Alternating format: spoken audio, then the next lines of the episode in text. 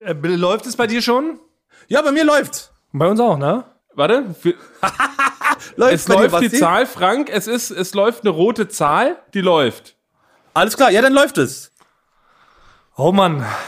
Wird wieder ein spannendes Experiment. Herzlich willkommen beim größten Experiment, beim größten Technikexperiment aller Zeiten. Eulen vor die Säue, Folge 65. Schon wieder eine Sondersituation, denn unser geliebter Freund, Bruder und Gebetsschwester Frank, die Eule Tonmann, musste spontan auf einen Dreh außerhalb Berlins. Außerhalb. Ja, Frank ist in einem kleinen Motel abgestiegen. Das heißt, er konnte gar nicht reinkommen. Wir konnten weder in der Mittagspause aufzeichnen, noch heute Abend gemeinsam. Frank muss tatsächlich uns zugeschaltet werden aus einem kleinen Motel irgendwo von einem Dorfe im Saarland. Ist das korrekt, Frank? Das ist korrekt, das hast du richtig korrekt gesagt. Da bin ich in einem kleinen Dorf in Saarland. Mehr darf ich leider nicht äh, verraten. Du bist in geheimer Mission unterwegs. So viel kann man verraten. Und ähm, deshalb bis jetzt heute, jetzt haben wir noch mehr Probleme mit der Technik als wie sonst. Letzte Woche war es ja so, da hat sich Basti einfach nicht herbequemt. Da konntest du das alles managen. Jetzt mussten Basti und ich hier wieder alleine irgendwie was zusammenfriemeln. Wir wissen nicht, ob es wirklich recordet. Lassen wir uns überraschen am Ende. Obwohl Also ich, sehe, ich habe noch nichts gesagt bisher, weil ich durchgehend nur auf die Ausschläge des, des Mischers gucke. Ja, da ich muss ich auch sagen, Thomas nämlich am Anfang jetzt schon, ich habe nicht verstanden, was du gesagt hast, Thomas, weil ich habe nur darauf geachtet, dass ich dich ein bisschen leiser noch stelle. Ja, Basti hat mich nachgepegelt, weil Basti Ja. hat am Oszillographen gesehen, dass meine Stimme scheinbar an Volumen jetzt über die Jahre, die wir diesen Podcast aufnehmen, zugenommen hat. Und weshalb ich richtig krass im Subbass über den roten Bereich rausgerauscht bin. Frank, kannst du dir das vorstellen? ja, und, und ich sehe aber auch, wie stolz Basti ist. Der grinst richtig über beide Ohren, weil ich habe immer das Gefühl, dass doch ähm, das, das ganze Ton, der ganze Tonbereich, äh, ist Bastis Ding auch irgendwie, ne? Irgendwie gefällt dir das immer. Wenn es Ja, dann so Basti läuft. grinst gar nicht. Ähm, das wird verzerrt dargestellt durch die schlechte Kamera in meiner in meinem Nein. Computer, über den Schaust. Weil Basti weint Also- eigentlich voller Angst. Es ist Also. teilweise das, ich weine natürlich auch voller Angst, aber du hast recht, Frank. Nur bei, bei mir war es so, meine Eltern haben mir verboten, jemals den Beruf des Tonmannes zu ergreifen. Weil sie haben gesagt, Ja, das ja- ziemt sich nicht. Ein ja Krage hat nichts am Ton Am verloren. Ton. Er sagt, jeden anderen Beruf im Bereich des Fernsehens, Requisiteur, Stuckateur. Kameramann, äh, Produktionsassistent, ist alles möglich. Aber sagen, Tonmann, so einer kommt uns nicht in die Familie. Ja, es ist ein geächteter Beruf. Es ist nicht Ja. gern gesehen in Familien. Und dann haben wir aber gleich mehrere Fragen zu deinem Zustand, Frank. Ne? Also wir wissen, okay, du bist jetzt in einem kleinen Motel auf dem Land. Jetzt Frage eins: Du hast einen sehr großen roten Abdruck auf deiner rechten Wange. Was ist da passiert? Ich bin, ich bin, bin gegen etwas gegengelaufen wieder. ja. Habe mich da gestoßen und es gab auch, ähm, also ich kann so viel verraten, es war ein äh, Dreh, da war auch der Klaas dabei, ja. Und es war wieder eine, es ist etwas runtergefallen. Und Klaas behauptet ja immer, äh, dass ich äh, quasi ein Elefant im Porzellanladen bin. Ja? Im positiven je- Sinne. Im positiven Sinne, ja. Und äh, ich habe ja auch schon mal in, der, in einer der ersten Folgen erzählt, wie oft Klaas mir schon das Leben gerettet hat. Und das macht er auch weiterhin noch. Aber sobald irgendwo ein lautes Geräusch ist, irgendwas runterfällt, gerät sein Blick sofort zu mir, ja. Und er guckt mich strafend an. Und in dem Fall hat er dann laut vor allen gesagt, weil ich war es diesmal wirklich nicht, ich hätte schwören können, das warst du, Frank. ja. Aber was hat es mit dem roten Fleck in deinem Gesicht zu tun? Ich kann nicht sagen, wo wir waren, aber ich war an einem Ort und da bin ich gegen so eine, da war so, es hat so eine Stange rausgeguckt, da bin ich gegen gelaufen. Bei dir in einem Stangenmuseum?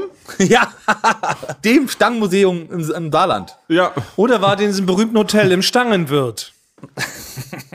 Peng, peng, peng. Wir sind gut drauf. Wir merken, okay, das war Beobachtung Nummer eins. Jetzt Beobachtung Nummer zwei. Und das hat Basti und mich viel mehr verstört. Du hast ja in deinem kleinen Zimmerlein hinter dir scheinbar einen Assistenten, der für dich das komplette Setup für diese Aufnahme, für diesen Podcast einrichtet. Und das ist ja neues Level B-Prominenz Es 1000. sieht wie aus dem Hollywood-Film. Thomas und ich sitzen hier alleine im Büro und hinter Frank wird gewuselt. Da sind Leute mit so Klemmbrettern äh, und äh, Walkie-Talkies. Also, was ist denn da passiert, Frank? Ja, da muss ich wirklich an der Stelle mal äh, Shoutout, sagt man ja. Shoutout an Gordon, ein Tonmann hier aus, ähm, den habe ich, der ist mitgekommen aus Berlin. Und äh, ich habe mir gedacht, ich brauche ja gar nicht dieses ganze Mikro, was wir immer sonst haben, wenn einer nicht vor Ort ist, mitnehmen, sondern der Tonmann hat ja eh, äh, der den Ton hier macht bei dem Dreh, hat eh einen Mischer dabei. Kann ich das ja damit machen. Und weil ich aber mit diesem Mischer, das ist ein ganz neuer, mit dem kenne ich mich gar nicht aus. Mit dem habe ich noch nie Du warst, gearbeitet. nicht, du warst nicht auf dem Tonmann-Kongress und, und guckst Nee. dir die neuesten Mischer an? Nee, weil ich diesen, weil ich diese Firma, ich möchte sie nicht nennen, die meide ich. Ja, weil die, da sind die Gain-Regler, die sind nicht so fein, wie ich das mag. Und äh, dann kenne ich mich mit denen nicht aus. Deswegen habe ich irgendwann, kannst du das hier mal hier alles einrichten? Und hat er das alles eingerichtet und jetzt läuft es. Das heißt aber, du kannst dir das erlauben, als äh, so als B-Promi-Tonmann, dass du das nicht mal mehr nötig hast, dich mit den neuesten. Mischern zu befassen, beziehungsweise auch bestimmte Firmen zu meiden. Nein, es ist doch, aber jeder hat da was, was er gut findet und was er nicht so gut findet. Und ich finde diese Firma nicht so gut, weil die Regler nicht so schön sanft in der Hand liegen, in den Fingern. Benutze ich das nicht gerne und habe mich deswegen mit dem neuen noch nicht befasst. Also du hast als Tonmann hast du so eine Art Rider. Das heißt, wenn der James Hetfield sagt, ich möchte nur auf einer Stratocaster 5000 Ja. spielen, sagst du, ich komme überhaupt nicht zum Set, wenn da Flomitron 3X, ne, den da, da piss ich rein und schmeiße in Müll, den Mülleimer. Ja. Da würde ich niemals drauf meinen Ton anhören. Ja, na, du schreibst ja auch nur auf äh, kariertem Blatt deine Notizen, die leicht mit Blattgold überzogen sind. Ja, so hat ja jeder seine Mäckchen. Das stimmt schon. Ich schreibe auch nur mit goldenen Lami-Füllern meine Notizen. Ich fasse zum Beispiel keine Kugelschreiber an. Meidest du. Ja. Ja, ich meide Kugelschreiber. Ja. Ich schreibe nach wie vor mit Füller oder maximal mit einer Feder. Aber Kugelschreiber kommen mir nicht in meine zarten Hände, weil da muss man so doll aufdrücken, da kriegt man direkt äh, Sehenscheidenentzündung. Du meinst, Thomas, meinst du, wer deine Mörderhände? Meine Mörderhände. Oh ja, es ist gerade was Folgendes passiert, Frank. Ja. Musst du mal sagen, was du davon hältst. Also bei uns ist ja der Frühling eingekehrt in Berlin. Ist er nicht. Behaupte ich kurz. zumindest. Also der Frühling ist eingekehrt, denn es flog gerade eine Motte lang. Und die Motte ja. flog so richtig provokativ und hat ja alles so voll gemottet, ne? Hat so richtig so eine Art Mottenqualm hinter sich, so Motten-Chemtrails sind es hergezogen, hat alles hier so angemottet und dann habe ich, auch damit sie die Aufnahmen nicht stört durch ihr Geflatter, habe ich sie kurz mal sanft ohnmächtig gehauen und da war Basti richtig, ab, äh, Basti war richtig ähm, schockiert und meinte, dass ich ein Mörder bin, in Anführungszeichen, ein Ohnmächtigschlager. Also sie ist am schon sehr Ende lange ja auch. Also grundsätzlich würde ich ja Basti zustimmen, weil jedes Lebewesen ist wert zu leben, Thomas. Es sei denn, man isst es natürlich. Ja. Also, also Moment. Aber die Motte hätte die Aufnahme gestört und ich habe sie ohnmächtig geschnipst. Aber wer hier zum Beispiel, ja, ja, also wer hier eine Kuh im Raum, Thomas, ne, würde die hier einfach reinlaufen und würde die Aufnahme stören, weil sie so laut atmet, wie Frank es teilweise tut, würdest du sie auch ohnmächtig schlagen. Das würde wahrscheinlich aber 40 bis 50 Minuten dauern, bis sie ohnmächtig ist. Ja, ich hätte hier so einen sanften. Oh nein, Frank, jetzt bist du weg. Frank ist weg. Jetzt sehen nein. wir, oh mein Gott. Schaltet er sich wieder rein? Ja, Mensch, Frank. habt ihr. Ja, das Interweb ist wohl ein bisschen, das ist ein bisschen langsam da bei euch, ob Derb, ne? Das ist ja so, ja, so ein kleines Motel, Motel hier. Jetzt ist gerade hier, glaube ich, der Tracker vorbeigefahren, der Truck. und der hatte auch ein Handy dabei und dann hat es nicht mehr Wisst funktioniert. Und das ist ja quasi das Äquivalent in unserer Story zur Motte. Ja? Ja. Dich stört ein Bagger bei der Aufnahme, mich eine Motte, deshalb hast du jetzt das Recht, auch rauszugehen und den Baggerfahrer mit seinem Bagger K.O. zu schlagen für die Dauer der Aufnahme. Ja, mache ich jetzt auch. Macht das, Frank? Die Zeit nehmen wir uns. Nein, und um auf die Kuh zurückzukommen, Ja. hätte ich ja auch eine Backe, hätte ich eine richtige Nackenlasche verpasst und lassen Sie Ruhe. Ja, du der hättest es auch mit einem möglich. Glas fangen können oder irgendwas zwischen die Hände und dann hättest du sie draußen wieder äh, freilassen können. Nachher, wenn wir den Raum verlassen, nehme ich sie, lege sie draußen aufs Fensterbrett und sobald sie wach wird, fliegt sie in die Freiheit. Das ist doch kein Problem. Fühlst du, fühlst du dich jetzt stärker, Thomas? Fühlst du dich jetzt ist stärker durch wirklich, also wenn sie schläft, sie ist so auf 10 Zentimeter verteilt. Sie ist nur ein riesiger Matsch. Matschfleck. Nein, sie liegt da auf der Couch und schläft. Ich kann sogar ein Foto machen, wie sie hier Oh. ganz gemütlich auf der Couch liegt und schläft. Hast du ihr auch ein kleines Kissen hingelegt? Das ist vielleicht die Mücke, die irgendwann mal Das ist eine Motte. Eine, eine, eine Motte, die eine unheilbare Krankheit, die war gerade dabei, die war gerade auf dem Weg ins Labor, eine sehr unheilbare Krankheit ähm, äh, Zu heilen. Die, zu heilen, die Formel dafür zu entwickeln. Ach so. Und Thomas hat sich jetzt auf dem Weg für immer bewusstlos geschlagen. Ähm, daran, Aber denn- aber gut, wir wollen jetzt eigentlich zu den eigentlichen Thema vorstoßen. Das ist ja alles vorgeplänkelt. Oh, Frank winkt. Frank Ja. winkt, der hat was Nee, zu nee, sagen. ich, ich, will- genau, ich, nur, ich wollte erstmal so, weil wir, das ist immer, ich finde es immer total aufregend, wenn man, es ist, mich fasziniert es immer noch, dass ich euch jetzt sehe, obwohl wir nicht im gleichen Ort sind ich mit euch reden kann. ja, das ist, die, das, ist das Wunder der Technik. ja. Ja, da denke ich immer, da denke ich immer dran. Erstmal, ich habe zwei Sachen. Erstmal, wie ist es in Berlin? Was ist los in Berlin? Was ist los in Berlin? Es ist kalt, also Thomas sagt, der Frühling hat angefangen und es stimmt nicht. Der Frühling hat angetäuscht. was ich, was ich muss immer bei sowas, wenn man so sich so mit so Freunden über so weite Entfernung unterhält. Ich muss da mal dran denken, früher hat mich meine Schwester, die ist ja zehn Jahre älter als ich, der hat mich immer richtig verarscht. Ja, weil ich war früher so ein, ich war, wir hatten äh, ein Zimmer nebeneinander und da war aber eine Tür. Normal vom Flur gab es eine Tür, um in jedes Zimmer zu gehen, aber unsere beiden Zimmer waren auch mit einer Tür verbunden und die war immer offen, da war nur ein Vorhang. Ah ja. Oh. Und ich bin immer, und ich hatte eine, eine Couch da dran und die hatte auch auf ihrer Seite eine Couch da dran und ich bin natürlich immer auf meine Couch gesprungen, durch den Vorhang mit so einem Karate-Tritt durchgesprungen. ja. Und das habe ich lange, lange, viele, viele Wochen gemacht und irgendwann bin ich dann auch wieder aus der Schule gekommen, direkt den Ranzen beiseite geschmissen und wollte wieder zu meiner Schwester rüberspringen mit einem Karate-Tritt, ja. Und dann hat sie da so eine Holzplatte vorgestellt. also bin, bin, bin ich direkt gegen so eine Holzplatte gesprungen und habe wirklich Rotz und Wasser geheult. Da war ich so sechs Jahre. Ne? Hab, hab ganz, ganz doll geweint und bin dann zu ihr rüber und stand dann weint in ihr Zimmer und dann hat sie gesagt, ja, naja, weil sie war dann zehn Jahre älter, sie hatte dann auch schon irgendwie mal da einen Besuch da oder so und wollte nicht, dass ich da einfach mal reinspringe in ihr Zimmer. Und dann hat sie mich beruhigt und hat gesagt, ich baue uns was, ja. Ich baue uns so ein richtig großes, so mit so einem Trichter, so ein großes Sprechrohrsystem baut sie da rein. Ah ja, das ist ja nett. Ja. Und damit hat sie mich einfach nur beruhigt und ich habe das nie bekommen, dieses Sprechrohrsystem, und das halte ich immer noch vor. Das, Das war war, nur ein Trick, um den weinenden Frank zu beruhigen, der gerade sich alle Knochen gebrochen hat, weil er gegen die Holzvorrichtung äh, gedonnert ist. das war eine reine Lüge. Am Ende Nur weil, sie da, nur, weil sie da, nur weil sie in ihr Zimmer ihre Ruhe haben wollte. Ja. Mit, mit 16. Verstehe ich nicht. Ja. Herzlos, eine herzlos Aber was- Schwester. Ja. Aber dieses Sprechrohr, das habe ich mir immer so toll vorgestellt. Ich sehe genau gerade, ich sehe ja noch, wie die Zimmer früher aussahen und ich sehe immer noch genau, wie ich oben auf meinem Hochbett liege mit diesem Sprechrohr mit ihr Ja. spreche. Und das ist jetzt gerade so ein bisschen, ist es für mich jetzt, weil ich über so ein Mikro mit euch spreche, ist es mein Ersatz-Sprechrohr. Ja. Oh, das Plus ist schön, noch. dass wir da diesen Jugendtraum, dieses Trauma, dieses Jugendtrauma quasi jetzt zusammen überwinden können, Frank. Durch Apropos überwinden. Wir haben ja einige Themen letzte Woche angerissen. Wir müssen einige Sachen überwinden. Wir müssen auch immer noch eigene Traumata ähm, überstehen. Und eins davon ist ja der Wikipedia-Skandal. Nach wie vor, wir werden nicht müde. Es Ja. scheint unser Thema der aktuell siebten Staffel zu werden und auch zu bleiben, denn es ist ja nach wie vor nicht vorangegangen. Jetzt hat uns aber ein findiger, schlauer Herr mal geschrieben, was man denn machen muss. Also, ähm, Status Quo ist ja folgender. Der Artikel von Eulen vor die Säue ist immer noch gelöscht. Er ist mittlerweile auch gesperrt. Das heißt, er kann auch nicht neu erstellt Nein. werden, Oha. Weil Jetzt scheinbar... wird persönlich, jetzt wird Ja, persönlich. Jetzt wird's wirklich persönlich, weil es haben sehr viele treue Rebiber versucht, den Artikel neu zu erstellen. Vollkommen zu Recht, ja. Daraufhin hat Hyperdieter ja. entschieden, dass das Ding gesperrt wird. Dann hat Hyperdieter hat sich persönlich gemeldet, hat was in das Diskussionsforum geschrieben. Ich zitiere. Hyperdieter schreibt: Ich habe hier mitgelesen. Bislang wurden keine Aspekte vorgebracht, die mich dazu bewegen würden, meine Entscheidung der Löschung zu überdenken. Dass einige der Beteiligten anderweitig relevant sein könnten, mag sein. Das färbt jedoch nicht auf diesen Podcast ab. Grüße, Hyperdieter.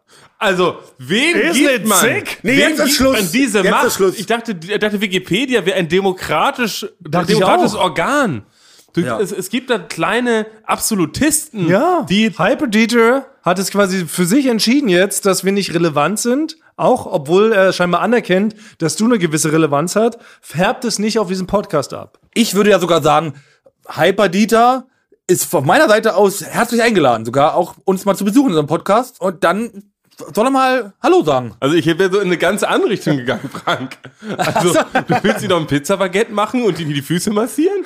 Nachdem er das uns angetan hat, ist unser Erzfeind. Nee, ich würde auf jeden Fall, dass wir, dann könnte er zu uns kommen und dann könnte er, könnten wir alle so ganz relevante Sachen vorbereitet haben. Dann könnte man ihm natürlich auch mal einen schönen, schönen Abend bereiten. Und er kommt wirklich mal hier und erklärt uns, hilft uns gemeinsam eine Strategie zu entwickeln, wie man relevanter werden könnte. Wäre natürlich auch eine Möglichkeit. Und wir würden ja argumentieren. Wenn auch mit den Ja. Fäusten, würden wir ja trotzdem vernünftig argumentieren. Aber jetzt geht's weiter. Jetzt hat uns ähm, ein netter Rebiber, nämlich der Henrik Churchill, hat geschrieben, also scheint es so zu sein, dass die Admins verlangen, dass mindestens zwei Relevanzkriterien nach Hörfunk- und Fernsehkriterien erfüllt sind, damit wir eben relevanter werden. Und das wären folgende. Erstens, unsere Serie oder unsere Podcast-Serie besteht aus mindestens zwölf überregional ausgestrahlten Folgen. Der Punkt ist ja erfüllt. Erfüllt. Haben Ja, wir also erfüllt. ein Relevanzkriterium schon erfüllt. Zweitens, die Serie wurde nominiert für eine relevante Auszeichnung. Also ich meine, ich finde es schade, dass das überhaupt jetzt so ein Thema ist, weil wir sind jetzt ja mittlerweile mehrfach preisgekrönt. Ja. Aber nicht in den Augen von den Leuten, von Ja. die es entscheiden dürfen. Ja, eine relevante kleinen- Auszeichnung. Ich weiß auch nicht, warum diese vier Preise, die wir haben, nicht ausreichen, aber gut, also da können wir ansetzen. Dann drittens, wir müssten einen Wegbereiter oder Höhepunkt eines Seriengenres darstellen. Würde ich jetzt auch behaupten, tun wir eigentlich, denn wir inspirieren viel, viel mehr Leute, als man allgemein glauben mag. Ja, wir sind Indie. Wir sind ein richtiger Indie-Podcast. Ja, Indie-Podcast für die ganz coolen und die ganz schlauen Leute. Und schön. Ja. Viertens, wir müssten eine internationale Ausstrahlung nach Übersetzung in mindestens zwei weitere Sprachen erreichen. Also es heißt schon, wenn unser Podcast noch auf Italienisch und Französisch irgendwo zu hören wäre, dann würden wir das zweite Relevanzkriterium erfüllen. Okay. How Aber wir brauchen nur zwei. Wir brauchen nur zwei Kriterien. Ja, zwei. Das erste haben wir geschafft. Wir bestehen aus mindestens zwölf überregional ausgestrahlten Folgen. Das ist ja gegeben. Ja. Ja, über Berlin hinaus. Es gibt, wir haben ein, eine Person, die hört zu, die ist in Potsdam. Ja. Das kann man, das kann man bei. Spotify, kann man in den Statistiken, kann man das nachgucken. Take this, Hyperdieter.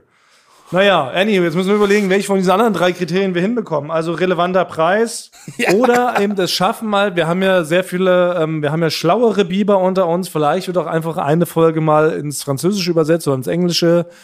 Und dann geht das Ding mal ähm, nochmal woanders in einer anderen Sprache über den Äther und dann haben wir das vielleicht auch schon geschafft. Aber müssen wir das denn nochmal neu einsprechen? Oder? Ach so. Ja, weil, also wie würde das übersetzt werden? Noch nicht als Transkript, sondern wir müssten das auf Französisch, alles eine Folge auf Französisch nochmal neu einsprechen. Oh. Ja, dann soll doch jemand sich einfach eine Folge rausnehmen, die komplett mal in Italienisch runterschreiben, Lautschrift am besten, und dann sprechen wir die einfach nochmal komplett Aber ich glaube, der laut nimmt ja so eine. Folge wie Olympia, wo wir relativ, wo wir am wenigsten gesprochen haben, sondern eher gehechelt haben. Nee, es geht ja, komm, wir, Ja, müssen, wir, müssen, wir müssen jetzt selber, also Hyperdieter findet die Lücken im System. Weil natürlich ist es eindeutig, dass wir einen Wikipedia-Artikel verdient haben. Ja, und er hat aber, uns auf aber dem er, Kicker. er sucht einfach im System, Ja. weil er irgendwas gegen uns hat oder weil er einfach seine Macht ausspielt, jetzt so ein Machiavelli-mäßiger Typ, so ein Machttyp. Ja. Äh, müssen wir jetzt ja genauso machen. Das heißt, wir müssen doch eigentlich nur eine Zwischenfolge machen, ne? eine Folge 70a und die geht vielleicht sieben Minuten. Die machen wir Oh. und die lassen wir auf Französisch und auf Italienisch und noch einer dritten Sprache übersetzen. Oh. Und dann laden wir die hoch, weil wer sagt denn, dass diese Folge auch 60 Minuten lang Das sein stimmt. muss? Das, ja. ist das ein, stimmt. das können wir angehen. Wir machen Ja. eine Zwischenfolge zwischen den Wochen, ja. Ja. zehn Minuten, und die übersetzen wir auf Deutsch, Englisch und noch eine Sprache, die wir können. Italienisch, klingt irgendwie witzig. Auf Deutsch übersetzen, das wäre schon was, ja. ja. Hallo, Thomas. Hallo, Frank. Lautschrift aber, Lautschrift. da ist ein Hund unter dem Tisch. Ja. So machen wir das. Dann Plan. hätten wir den zweite, das zweite Relevanzkriterium erfüllt und dann muss Hyperdieter den Artikel wieder freigeben. Hat dann keine andere Möglichkeit mehr. Auch Hyperdieter muss sich an die Wikipedia-Gesetze halten. Ja, wir gehen das weiter an, wir lassen uns hier nicht entmutigen. Es ist aber schon kässig. Mir ist schon lange nicht mehr so viel Unrecht widerfahren. Ich muss überhaupt sehr, sehr weit zurückdenken. Ich weiß überhaupt nicht, wann es mir jetzt mal so krass Unrecht getan wurde. Mir gesagt. schon. Und Nein, mir wird häufiger mal Unrecht. Also, weil ich, also mich sprechen ja Verrückte an. Ja, das wissen Das wir ist ja allgemein bekannt. Und mir wird sehr häufig Unrecht getan. Vielleicht wirklich, dass ich selber auch ein bisschen verrückt, dass ich das denke.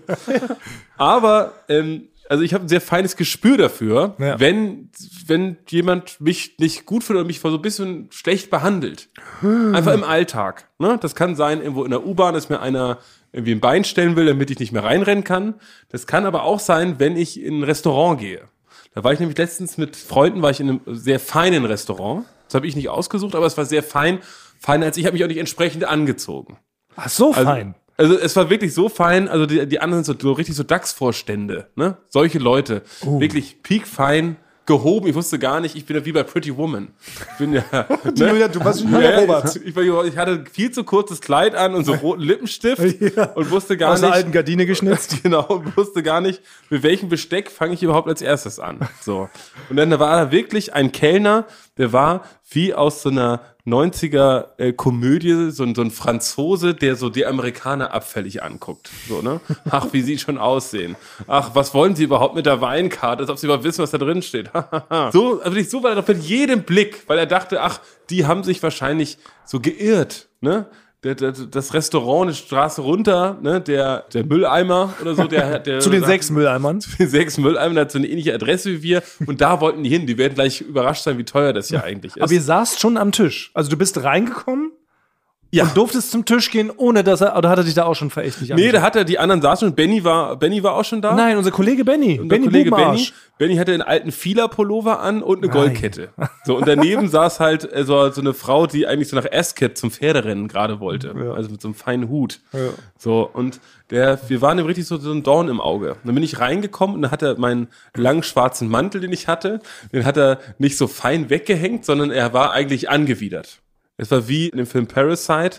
Äh, Da ist ja so, dass die Reichen äh, behaupten, dass die, dass die armen Menschen, die nach, die riechen nach Zwiebeln, nach rohen Zwiebeln. Und so hat er so ein bisschen, so hat er ein bisschen getan, als ob mein Anzug, als ob mein, äh, mein Mantel nach rohen Zwiebeln, hat den so richtig mit zwei Fingern angefasst und so weggehängt. Ah, okay, also das war, schon der, also das war schon der erste Akt der, äh, Ja. der Unhöflichkeit. Nee, ich bin reingekommen und da hat er mir schon einen Blick zugeworfen. Ja, fuck Was off. willst du? Prekariat, Untermensch. Äh, Ich rieche die Zwiebeln. Ja.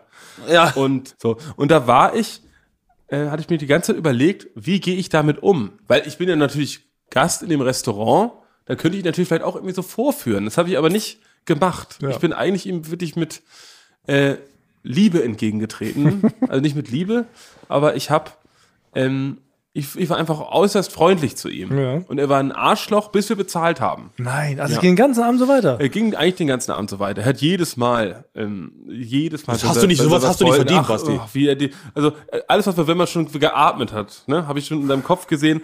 Ach, wirklich. In den, also wer atmet dreimal ein, einmal aus. So, das ziemt sich überhaupt nicht. Und dann dachte ich zwischendrin, ob ich so tun kann, als ob ich noch feiner bin als er. Ne? Dass ich zum Beispiel ein paar französische Worte benutze, die er nicht kennt. Ja, dass ich zum Beispiel sage, ähm, entschuldigen Sie, könnten Sie bitte den Fronton Bleu bringen? Ich fühle mich ein wenig Gerard. Dass er dann denkt so, äh, was meinen Sie denn? Ich so, oh, Sie wissen nicht, was ein Fronton Bleu ist? Wo kommen Sie denn her? Aus der Mülltonne? So, ähm, das habe ich dann aber unterbunden, aber das könnte ich vielleicht noch mal mitgeben an die Leute da draußen, dass man sich dann einfach Sachen ausdenkt, die die nicht kennen. Wenn die sagen, ach, was, äh, äh, könnte der Clochard mich beraten? Und dann sagt, was ist denn ein Clochard? Und dann, dann, kann man ihn auslachen und kann sich quasi rächen. In dem Moment wirkt er wie ein für den Idiot von dem ganzen Tisch. Ja. Aber du hast es nicht gemacht. Ihr habt euch Nicht- höflich zurückgehalten. Wir haben sogar extra viel Trinkgeld gegeben. Nein. extra für Trinkgeld gegeben, weil wir dachten, so zeigen wir, dass wir die größeren Menschen sind. Wir, dass wir nicht über ihm stehen, sondern dass wir sagen, er hat uns blöd behandelt. Ja. Vielleicht wird es auch von ihm verlangt in dem Restaurant. Ne? Dass man sagt, wenn da Leute kommen, die nicht perfekt reich aussehen, behandel die wie Scheiße.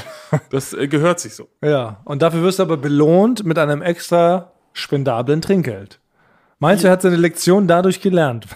Ja, ich glaube, man kann Leuten keine Lektion erteilen in dem Bereich. Der würde nie sagen, wenn er wenig Trinkgeld gibt, ach Mann, ich glaube, die hätte ich doch mal besser behandelt. Sondern er denkt so einfach, sie war nicht nur asozial, und das hat sich doch da noch drin bestätigt, dass sie nicht mal ein vernünftiges Trinkgeld geben. Ah, okay. Äh. Man würde sich so wünschen, dass die Leute dann trotzdem was mitnehmen, so weißt du, weil ich bin ja zum Beispiel auch jemand, Mhm. der sehr gerne hupt im Straßenverkehr, um die Leute mitzuerziehen. Ich mache das nicht aus Boswilligkeit, sondern aus Höflichkeit, damit die Leute wissen, sie haben da gerade was falsch gemacht. Und dann hoffe ich doch insgeheim, dass die durch meine sehr aggressive Huperei, dass sie dadurch was lernen. Und glaubst du, das ist schon passiert? Glaubst du, die Leute lernen? Na, weiß nicht, ich habe euch ja mal erzählt, wo ich doch mal eine Person, weil ich einfach Zeit hatte, eine halbe Stunde durch die Stadt verfolgt habe, die mich geschnitten hat. Ne? Und da habe ich dann natürlich Ja, auch, das ist verrückt, ja. Ja, und dann habe ich auch im Nachhinein gedacht, die wird schon ihre Lektion gelernt haben und wird seitdem wieder nie wieder wahrscheinlich irgendwelche Leute im Straßenverkehr schneiden. Ich glaube, das ist nicht so. Die Me- Me- Menschen werden Gut. nicht gerne belehrt. Danke, Basti. Man muss teilweise andere Geschütze auffahren. Ja, aber du kannst nicht alle Leute mit Freundlichkeit ersticken, oder? Nein, ich habe einen, jetzt einen sehr guten Lifehack. Bitte mitschreiben. Es gab mal eine Situation, da war ich am Cottbusser Tor und wollte ein Taxi nehmen. Und dann war eine, da eine Frau, die war sehr aufgebracht, weil die hat äh, behauptet, dass ich ihr das Taxi wegnehmen wollte. Und da standen noch andere Leute drumherum, die haben das so mitgekriegt. Die war richtig laut zu mir. Hat gesagt, was fällt Ihnen ein? Ne, mir das Taxi, ich stehe hier schon seit Minuten. Das stimmte gar nicht. Wow. Ich würde nie jemandem das Taxi wegnehmen. Ich stand da zuerst. Ich wusste aber, ich kann jetzt in diesem Moment nicht gegen sie gewinnen in irgendwas, weil sie, sie wird das Taxi natürlich nehmen. Das, was ich jetzt jedem empfehlen kann, wenn er eine öffentliche Diskussion mit jemandem hat, muss man der Gegenseite unterstellen, dass sie betrunken ist. Weil dagegen können die Leute sich nicht wehren. Weil ich habe zu dieser Frau gesagt, hui, hui, hui, ich rieche ihre Fahne bis hierhin. Oh, Und dann denken die Leute drumrum natürlich, ah, das ist die Besoffene und ich bin der Normale. Oh. Und dann sagt sie, ich bin nicht besoffen. Ne? Was fällt Ihnen ein, das zu behaupten? Da sage ich, hui, hui, hui, dann gehe ich mal mit der Nase nochmal weg. Dass wir wissen, da habe ich, hab ich zu ihr gesagt, wissen Sie was? Äh, schlafen Sie mal lieber Ihren Rausch aus und nehmen Sie das Taxi, ich nehme das nächste. Und dann war sie, also hätte sie eine Waffe gehabt, hätte sie mir den Kopf geschossen. Auf jeden Fall. Psychoterror, Aber- was du da, das ist Psychoterror. Das, Ja. das ist, ja, aber, Aber sie hat in dem Moment, sie hat in dem Moment auch, auch verdient. Ja, Und wenn man absolut. Leuten in der Öffentlichkeit, wenn Leute zuhören, zu unterstellen, dass sie vormittags betrunken sind oder eine Fahne haben, hat man gewonnen. Ja, ist komischerweise nicht Common Sense in Germany. Ne? Mir persönlich würde es Ja. gar nichts ausmachen. Ich würde sagen, ja, Sie haben recht, junger Mann. Ich habe immer leicht ein Sitzen, wie in diesem Film Der Rausch, wo die auch mal die ganze Zeit so auf 0,5% Promille sind, um ein bisschen äh, kreativer durchs Leben zu ballern. Ich will, ich will mich auch noch, ich will auch noch was, Basti. Ich will jetzt nicht deine Geschichte beim Restaurant ähm, überbieten. Ich habe auch sowas erlebt. Dir ist noch so mehr viel Unrecht, geschehen als Mir ist ohnehin so viel, schon? Mir ist so viel Unrecht geschehen. Das war mit die, mit die schlimmsten drei Tage in meiner Tonmann-Karriere, dass ich fast nicht mehr in diesem Job weitergearbeitet hätte. Okay, okay, Was? okay. Ja.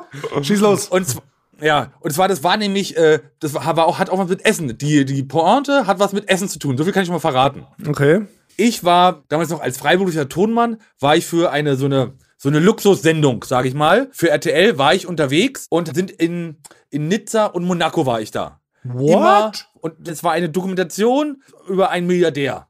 In so einem Boulevardmagazin war das. Oh, ganz So kurz, ein kennt man den Milliardär? Nee, ich kannte den nicht. Ich glaube auch nicht, dass man ihn kennt. Das, ich glaube, so, so eine Milliardäre, die ke- kennt man denn auch nicht alle, oder? Ja, so ein Otto-Normal-Milliardär, so ein ganz normaler. So, so, und auf jeden Fall haben wir, waren wir die ganze Zeit da. Ich war mit einem netten Kameramann, aber wir waren mit einer wirklich, und das sage ich äh, sehr selten, einer sehr, sehr, sehr, sehr, sehr bösen Redakteurin äh, unterwegs. Von RTL. ist von RTL. Und die war auch, ist auch in Deutschland, war die ganz lange in den, äh, in der Branche, war die bekannt dafür, äh, gefährlich zu sein. Ja?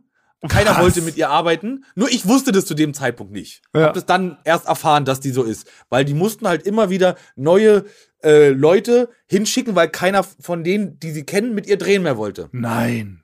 So böse. So böse, so böse, ja. Und dann ging es los. Dann waren wir da, sind wir mit seinem Privatjet geflogen. Ich habe mich gefreut, war aufgeregt. Erstmal Privatjet fliegen, ja. Hätte ich nie gedacht. Ich als kleiner Tonmann fliegt da mal Privatjet und stehe dann dort, musste äh, und äh, saß und musste aufstehen, noch was holen und habe mir den Kopf gestoßen oben an diesem, ne, wo man sich da so den Kopf stoßen kann, am, an der Decke und hatte wirklich, ne, hat wirklich leicht geblutet, ja. Und hab gesagt, kann ich mal irgendwie da jetzt kurz mal bei was machen? Hat sie gesagt, nee, nee, wir müssen jetzt erstmal hier das noch zu Ende drehen, ja. Das war ihr, das war ihr völlig egal. Und dann gab's immer wieder, wir waren dann auch, ähm, einmal waren, sind die auf eine Gala dort gegangen in, in Nizza. Und äh, da hat der Milliardär gesagt, na, die können doch jetzt mit rein kommen, da können wir auch was essen. Und da hat sie gesagt, nein, nein, der, die beiden können was bei McDonalds fressen gehen. Was? Ja. Wie ja.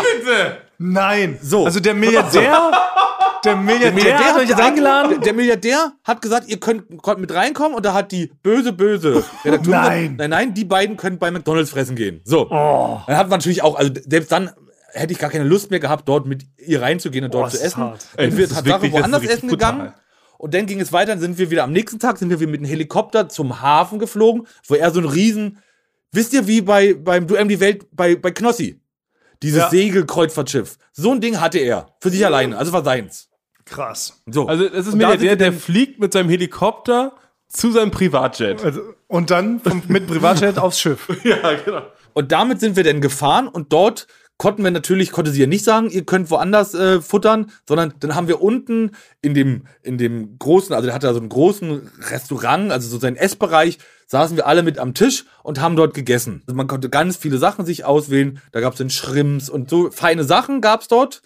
Und ich, ich sitze dort, hab natürlich, ich war ja noch sehr frisch in dem Beruf und habe wirklich mich nicht getraut, überhaupt irgendwas zu sagen, weil das mit ihr so anstrengend war und ähm, war einfach eingeschüchtert und hatte dann irgendwann mal äh, ähm, kam dann von ihr die Frage Frank Frank was sind denn deine Eltern von Beruf und dann habe ich habe ich sie gefragt wieso denn? Ich was verstehe Ja. ich nicht. Also ist doch ist doch egal.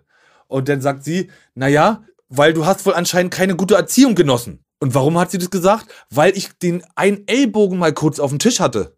Ey, was für eine niederträchtige Ja. Frau. Und dann hat sie mich vor dem Milliardär mit seiner Milliardärsfrau und den anderen Kollegen und auch selbst der, der uns das Essen gebracht hat, vor allem hat sie mich so gedemütigt, so gedemütigt wurde ich noch nie. Und dann hat sie, dann hat sie so einen richtigen Wutanfall gehabt und hat dann noch zu ihr gesagt, naja, kann ich ja auch nichts anderes erwarten, ja?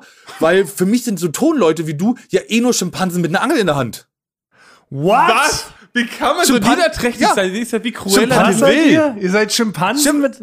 Schimpansen mit einer Angel in der Hand sind wir nur, wir Tonleute. Boah. Und da sitzt du denn da und da war für mich dann wirklich, ich bin nach Hause gefahren nach den drei Tagen, war wirklich the äh, frustriert und demotiviert und wusste nicht mehr, ob ich in dieser Branche, ja, Ja. in dieser dreckigen Branche war das denn in dem Moment für Ja. mich überhaupt noch arbeiten möchte. Oh, das ist ja ultra sick, aber ist da irgendwie, also hat da irgendjemand dann was gesagt irgendwie in dem Moment oder? Na, nein, die Wahrheit wirklich, also der, selbst der Milliardär, ich behau, ich erinnere mich, und das hat mir dann gut gesagt, ich glaube, er hat mir zugezwinkert, weil er das auch unverschämt fand, aber wusste selber nicht mit dieser Situation umzugehen und hat nichts gesagt. Also hat keiner was gesagt. Alle haben einfach nur auf ihr Essen geguckt. Aber es ist ja richtig, ist ja so richtig Bully, ist ja super Bully-mäßig, richtiger Schulhofschläger-Vibe. Ja. Alle gucken verschüchtert weg, weil so der, der Oberschläger halt irgendwie gesprochen Ja. hat. Man will nur selber nicht so in die Schusslinie geraten. Ja. Boah, Ja. Sie kommt dir Ja. an mit ihrer, mit ihrer. Footballjacke, kommt sie dir hin und sagt so, hey Frank, willst du mit auf unsere Party kommen? Sagst du, ja, dann so, ist Gegenteiltag, du Loser. So ist Aber jetzt dann war noch- hingekommen. ist Und, dann es sind wir ja dann, und, und da ging ja dann noch, eine Sache war noch, und da habe ich ihr, da bin ich der Meinung, da habe ich mich dann nochmal wieder, da habe ich meine Ehre gerettet. Oder auch nicht, ich bilde es mir nur ein. Die war ein bisschen verrückt. Die war, ist auf jeden Fall verrückt, weil dann sind wir da lang gefahren, hatten Drehpause. Da stand so ein, ähm, da hat es da sich eingerichtet, da gab so ein Damespiel. Und dann hat sie mich auf einmal so gefragt, als ob wir Freunde wären. Frank, willst du mit mir eine Runde Dame spielen? Gesagt, Nachdem nein, sie dich so beleidigt hat. Ja, und dann habe ich gesagt, nein, will ich nicht.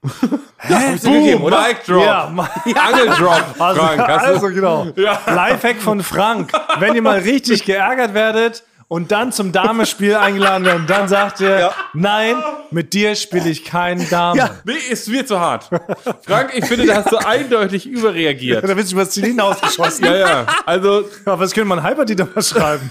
Hyperdieter, sorry, falls du plantest, in der Nee, Zukunft ja. mit uns Dame Aber- zu aber spielen, das, wird nicht passieren. Aber das war die, aber das war, das waren so die ersten äh, Erfahrungen mit für mich in der Medienbranche auch. Und da wusste ich nicht mehr, ob ich da noch. Ähm, ultra krass. Aber hat diese Ja. Frau irgendwas Gutes an sich? Äh, weißt du, arbeitet sie noch in der Branche? ja, arbeitet sie noch? Aber das klingt ja, also das klingt ja so klischee-mäßig evil, das ist ja schon fast, also das klingt wie eine Comicfigur, die man sich so Ja. ausgedacht hat. Also das ist ja wirklich Ja. absurd. Wie, wie aus einem Disney-Film, so die böse, oder Ja. Cruella de Vil, oder so Ja. von 101 Dalmatiner. Ja, stimmt. Die das pure Ja. Böse einfach nur ist. Das gibt's ja gar nicht, ey. Das, also Wie deine Lehrerin. Ja, Frau Borg. Frau Borg, ja. Das ist ja ultra. Frank. Du hast mit sehr vielen bösen Frauen zu tun gehabt bisher in der Branche. Ja. Einer bösen mit sehr Lehrerin, vielen jetzt zu tun Redakteurin. gehabt, ja. In der, in, in der Schülerbranche, in der, wo er am Anfang gearbeitet Aber es ist ja hat. ultra krass, aber so muss ich ganz klar sagen, weil, Ja. ähm, also man hört ja immer so diese Klischees, es gibt ja auch scheinbar diese bösen Leute in der Medienbranche, aber ich muss wirklich sagen, für meinen Teil, ich hatte nie Pech, ich bin noch nie auf ein richtiges Arschloch gestoßen in der Medienbranche. Schon sehr viele inkompetente Leute so erlebt, aber jetzt keinen richtigen klassischen Bösewicht. Habe ich Ich habe Glück. ich hab komplett Psychopathen. Also Ja, Frank und du ich, auch? ja, Ey, Frank und krass. ich, wir kommen aus, aus, aus einer anderen Welt. Du bist in dieser wohlbehüteten MTV-Welt, MTV-Welt. ja. Ne, jeder, Ja. ihr, ihr zeigt euch sich Skateboard-Tricks und tauscht Ja. eure Punk-CDs Ja, und so. schon, ja. Also wir haben wirklich mit richtig Psychopathen zu tun gehabt. Also, weißt du, mein allererster Dreh, also wo ich so als Realisator heißt das ja, unser, unser Beruf, wo wir dann eine Kameraperson, Ton, Mann, Frau äh, zur Seite gestellt bekommen und dann dreht man irgendwas Kleines, so eine kleine Home Story von irgendjemanden aus so einem Docutainment-Format. Und da weiß ich noch, da hat so ein komplett geist, also wirklich komplett verrückter Producer, äh, der auch so ein richtiger Psycho war, der hat äh, mir dann gesagt, lass dir auf, wenn du das drehst, da darfst du das Heft nicht aus der Hand nehmen lassen. Ne? Sag auf keinen Fall dem, dem Kameramann, dass das sein erster Dreh ist. Ne? Sonst frisst er dich auf. So, dann hatte ich schon, und dem war das nicht komplett egal. Wir haben für irgendeine RTL-2-Sendung gedreht, wie jemand am, äh, am Rhein langläuft und darüber ist dann so ein Off-Text gekommen. Das war eigentlich alles. Und er hat so getan, als ob der mich sofort zerfleischt und zermalmt, wie deine äh, böse, Frau böse. RTL. Ja, Frau RTL. Und dann habe ich diesen Dreh gemacht, auch, glaube ich, ganz vernünftig bis zum Ende. Und dann hat mir der Kameramann erzählt, ja, äh, der Producer, der hat mir ja erzählt, dass das hier dein erster Dreh ist. Also so ein komplettes Psychospiel mit Oh. mir gespielt. Der hat Oh. mir gesagt, ihr sollst mir nicht anmerken Ja. lassen. Und auf der anderen Seite hat er dem Kameramann gesagt, äh, mach mal wie du willst, das ist dein erster Dreh. Oh, Das ist ja auch richtig perfide. Man, ihr habt ja wirklich ihr habt Scheiße gefressen. Aber ganz kurz nochmal, Frankie, bist du dieser Frau nochmal jemals wieder begegnet eigentlich danach? Äh, ja, ja, bin ich. Nein. Bin ich sogar mit einem, äh, mit einem, beim Halligalli-Dreh. Was? Mit Oma Violetta sind wir der begegnet und da hat die auch Alarm gemacht. Nee. Bei der, bei der Venus sind wir doch mit Oma Violetta da äh, durch, die, durch die Gänge gelaufen. Und da haben wir sie auch getroffen.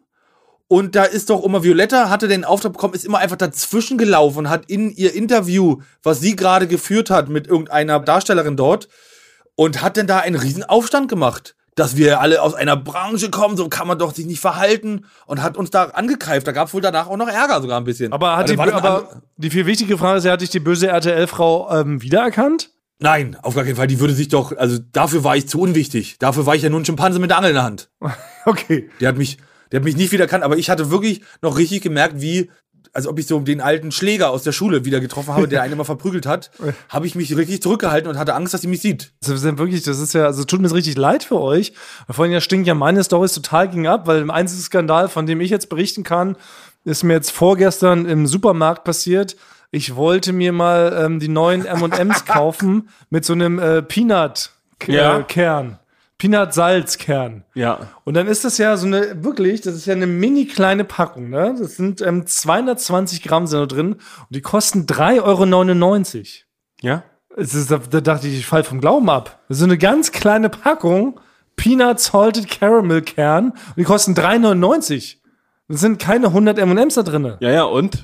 Ja, das ist für mich, das war für mich jetzt so das schockierendste Erlebnis der Woche. Hey, du hast nicht mal ähm, Angesicht zu Ende. Angesicht mit Ende. irgendjemanden. Das heißt, Nein. Frau oder Herr M und M, die haben dir Unrecht getan. Nein, ich stand einfach sie, Indem sie die Sachen zu hoch bepreisen. Ja, Ich sage ja, ich stand vorm Regal und konnte es einfach nicht fassen. Dann war ich, war ich auch sauer. Aber es ist natürlich, ich verstehe, dass eure Stories da so ein bisschen, äh, ein bisschen härter daherkommen. Die muss doch mal was, du musst doch mal eine andere Konfrontation gehabt haben. Aber ich Ja, ja. Nee, ich bin wirklich, ich bin ja so ein Sonntagskind. Ich bin ja wirklich gesegnet. Ich, äh, ich fall ja so durchs Leben. Das ist mein, mein großes Glück, wofür ich eigentlich nicht viel kann. Ich fall so, ich stolper so durchs Leben und mir passieren immer nur gute Dinge. bin ich habe noch nie gesehen, dass du so eine Auseinandersetzung au- hier so draußen irgendwo mal mit jemandem hattest. Ja, das stimmt. Das stimmt. Mir reicht es, wenn ich mich über eine sehr, sehr unnötig teure M&M's-Packung aufregen kann. Wir wachsen natürlich daran. Wir, haben, wir sind traumatisiert, Frank und ich. Aber wir Ja. wandeln das um in quasi einen Zustand, in Lachen. dem wir noch traumatisierter sind als vorher. Das ist unsere Superkraft, wir die sind- wir haben. Wir sind traumatisiert. Ich finde, wir sind trotz alledem sehr glückliche Leute geworden und lachen gerne. Ja, aber du bist schon glücklicher als ich, würde ich sagen, Thomas. Weiß nicht, kann man das Ja. so Du aufwiegen? bist der Glücklichste. Ja, doch. Du, du, du, Aber es ist ja auch eine Bürde für mich, dass mir alles so zufällt. ja, das, ist, das ist grauenhaft, wie das Leben teilweise mitspielt. Mit das Ja. Leben übel, ganz übel mitspielt. Ja, genau. ne? Ja, bei mir war eine, eine schlimme Geschichte war, ich habe mich mal um ein Praktikum beworben. Das war noch bei Neo Paradise und da gab es so einen fiesen Redakteur. Gab's So einen da, richtigen fiesen Bully? So, ich nenne ihn nur Herr Neo Paradise. Und äh, der hat mich damals richtig runter, runtergemacht im Bewerbungsgespräch. Nee. Ja. Ah, das, ist, das ist wirklich ein Der Skandal. hat dich schlecht gemacht in der Branche. mich schlecht Affen- gemacht hatte dich. Ne? Der hat mich Affenjunge mit den Riesenschuhen genannt. und, und, und ich hatte nicht mal Schuhe an. Ja, In dem, in dem, Ja, genau. Alte Scheuerlappen hatte er sich Ja, rumgebunden. genau. Alte Scheuerlappen. Ja, und es war Mit Thomas Hegel- Martins. Hegel, nein! Hör auf, Ja. diese alte Lüge wieder aus. Siehst du, so wird mir Unrecht ähm, getan. Nee, ich Leute würde mir selber. Für mich Leute ist die, die Geschichte schon halb. Ich habe mich jetzt mit, mit Freunden getroffen am Wochenende und die haben mich nochmal gefragt, wie war das wirklich in dem Vorstellungsgespräch? Haben sie wirklich gefragt? Ja, und dann musste ich ihnen nochmal die Wahrheit erzählen. Aber, aber die Lügenwahrheit. Nein, nein, sie, Deine sie, Wahrheit. Weil sie kennen mich, sie kennen mich Ja. als Lügenbaron? Als, nee, als Mensch, die Wahrheit spricht. also jemand, die Wahrheit ist erfunden worden. Also es, man, man hat sich irgendwann angeguckt, was sagt er die ganze Zeit an richtigen Sachen. Wir nennen es Wahrheit, was er sagt. Das ist ja. Und dann haben wir gesagt, ja, der Thomas, wie viel lügt der eigentlich? Der muss ja so viel lügen, weil du ja so viel die Wahrheit sprichst und er dann muss ja lügen. Das kann ja nicht wahr sein. Aber so frech, dass du so ein Image hast, dass du der Wahrheitssprecher bist. Weil du bist ja schon auch ein Übertreiber. Eine, du bist ja eine menschliche Hyperbel. So habe ich dich kennengelernt. Basti ist die zu menschliche. Basti sagt die Basti ist die menschliche Basti Hyperbel. Basti ist Nee, eine Basti immer lebende richtig. Übertreibung. Finde ich nicht. Finde ich nicht. Ja, äh, Frank, sorry, du bist ja ein, Schimpanse, der gerade mal, mal so ein Mikrofon halten kann. Siehst du, jetzt zeigst du dein wahres Gesicht. Das ist dein wahres Gesicht, Thomas. Ihr drängt mich schon wieder so eine Ecke. Ist Ja. nur, weil ihr gönnt mir mein Glück nämlich nicht. Gut, ja, das lassen wir, das lassen wir so stehen. Ja, okay, bevor es wieder ausartet. War so schön, Weil- war so schön, als gerade die anderen unsere Feinde. Wir müssen uns wieder mehr konzentrieren auf die äußeren Feinde, die unseren kleinen äh, Podcast bedrohen. Aber hey, Frankie, wir sind auch schon fast wieder äh, am Ende angelangt, weil Basti guckte gerade schon wieder nach links drüben auf den Oszillographen, der zeigt, dass die Speicherkarte nicht mehr lange reicht. Aber es reicht noch für ein kleines Thomas School of Rock heute mal ähm, zur. Ich habe ja auch noch was Kleines vorbereitet. Oh, Basti hat auch noch was vorbereitet. ich habe es doch letzte Woche schon angekündigt. Oh, oh, Deswegen shit, bin ich Mensch. die ganze Zeit warte, so warte, ganz kurz, weil, weil, überhaupt die, weil, nur, warte nur ganz kurz, weil die fahren jetzt wirklich gleich alle los. Die fahren jetzt alle zum Essen. Ja, okay, dann esse ich nichts heute. Hatte Du kannst doch dass ich nicht nachkommen. Zum Essen mit. Wie groß, wie groß ist der Ort Frank, Ja, an dem du bist, bist. dass du da nicht nachkommen kannst? Es tut es, schreib als nur- ob es weg ist. Das ist nämlich, ähm, um vielleicht um die Leute hier abzuholen, Frank hat uns schon vor der Aufnahme gesagt, dass er heute noch, dass sie zu einem zum, naja, zum Produktionsessen fahren. Ne? Also nach dem Dreh Ja. gibt's immer ein Essen und Frank hat uns schon vor der Aufnahme gesagt, dass er um 20.40 Uhr unbedingt unten am Produktionsbus sein muss, damit er noch mitfahren kann zum Essen. Und da, darüber stellt er alles. Er würde sogar den Podcast vorher abbrechen, nur damit er zum Nee, Essen ich hab- mitfahren kann. Ich habe jetzt geschrieben, ich komme nach, ich laufe denn da halt hin. Und wie weit ist das? Ist es jetzt 15 Kilometer Weiß ich- entfernt? Ich weiß es nicht genau. Ansonsten, ansonsten gehe ich halt, wie es äh, mir schon mal vorgeschlagen wurde, gehe ich halt irgendwo woanders bei McDonalds fressen oder so. Also bist du noch bereit für ein kleines Thomas School of Rock? Sorry, dein Ohrenschiss vom Furz müssen wir auch immer ertragen, Frank. Was denkst du, was ich da schon Ja. alles erlitten habe? Ja, jetzt mach du, du hast jetzt kurz Zeit für deine Rubrik, weil ich will dann noch ausgiebig Orange Maus machen. Los. Äh, der Basti muss erst den äh, Bamba abfeuern. Thomas coolt ihm sein School of Rock oder so. Also, heute Thema The Offspring. Kennt ah, man. ja. Mhm. Eine sehr, sehr berühmte Punk-Rock-Band. Richtig groß gewesen in den 90ern. Ultra-Hits gehabt. Kennt jeder. Ich stelle euch mal kurz heute vor, warum die Offspring so genial ist und was man unbedingt von ihnen hören sollte, wenn man noch Fan werden möchte. Also, vorneweg die besten fünf Songs. Have You Ever, Pay the Man, The Meaning of Life, All I Want und Genocide. Bestes Album würde ich sagen, und jetzt wird's tricky, weil das erfolgreichste Album war ja eigentlich Smash, Smash. und Americana. Waren ja, Ja. überall, also Offspring sind, glaube ich, eine der wenigen Punkrock-Bands neben Green Day, die so richtig krass im obersten Millionenbereich verkauft haben. Aber Offspring, The Offspring, das Album war auch gut. Ja, aber ich finde tatsächlich, das beste Album war nach der Smash, das Nachfolgealbum Ixnay on the Ombre. Das ist tatsächlich ein bisschen untergegangen wegen dem super Erfolg von Smash und dem Nachfolgealbum Americana. Dazwischen ging es so ein bisschen unter. Finde ich persönlich das Beste mit äh, jeder Menge Superhits, sehr, sehr gut ausarrangierten, sehr äh, ausgefeilten Songs. Deshalb würde ich das als offiziell bestes Album zu zeichnen. Da ist nämlich auch die beste Ballade von The Offspring drauf, äh, Gun Away. Die schönste Ballade, die Offspring jemals geschrieben haben. Unbedingt mal reinhören. Und ich würde aber trotzdem sagen, das beste Einstiegsalbum ist natürlich die Americana, würde ich fast sagen. Und nicht die Smash. Die sind noch so ein bisschen rumpelig. Americana ist perfekt ausproduziert. Also wenn man jetzt die Offspring-Fan werden möchte, steigt mit der Americana ein. Und leider sind sie aber auch mittlerweile, haben sie ihr komplettes Mojo verloren und die letzten beiden Alben kann man komplett eigentlich in die Tonne treten. Die sind so ein bisschen raus. Ist Pretty Fly for a While Guy, ist von, America, war von der Americana? Americana, war die erste Ja. Single, genau. Ja. Da waren sie für mich schon alte Herren. Ja, die waren da schon alte. Herren, aber das Album, das war so gut. Es geht allein der Opener, Have You Ever, ist so ein Übersong. Und der Abschlusssong des Albums, Pay the Man, das ist so ein zehnminütiger, ja, so ein bisschen so orientalisch angehauchter Prog-Rock-Kracher. Also deshalb unbedingt, müssen wir mal reinhören, mega genial. Damit endet Thomas Cool ihm sein School of Rock. Thomas Kohl in sein School of Rock oder so. Boom! Und jetzt Hey. hat Basti aber noch ein kleines Vorbild. Ich Basti hat letzte Woche was angeteased. Ich kann es auch nächstes Ah, ja. Mal machen, wenn es jetzt so Ja, lang oder ist. schaffst du das nicht mehr, Frank? Du musst jetzt wirklich los, ne? Wir sehen das in deinen Augen Doch. an. Du musst los, ne?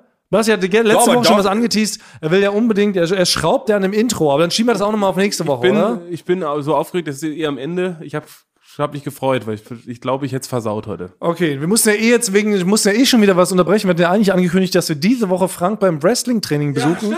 Mussten wir auch schon wieder verschieben, Ja. weil du jetzt ja im Saarland verweilst und von dort ist ja schlecht Richtig. Wresteln, was? Da kann man schlecht wresteln, ja. Also wresteln wir nächste Folge, ja? Ja. Dann schieben wir alles, Frank, dann zieh doch jetzt hier schon dein äh, Petticoat an und dann düst dann noch schnell hinterher da zu deinem Lapskausabend.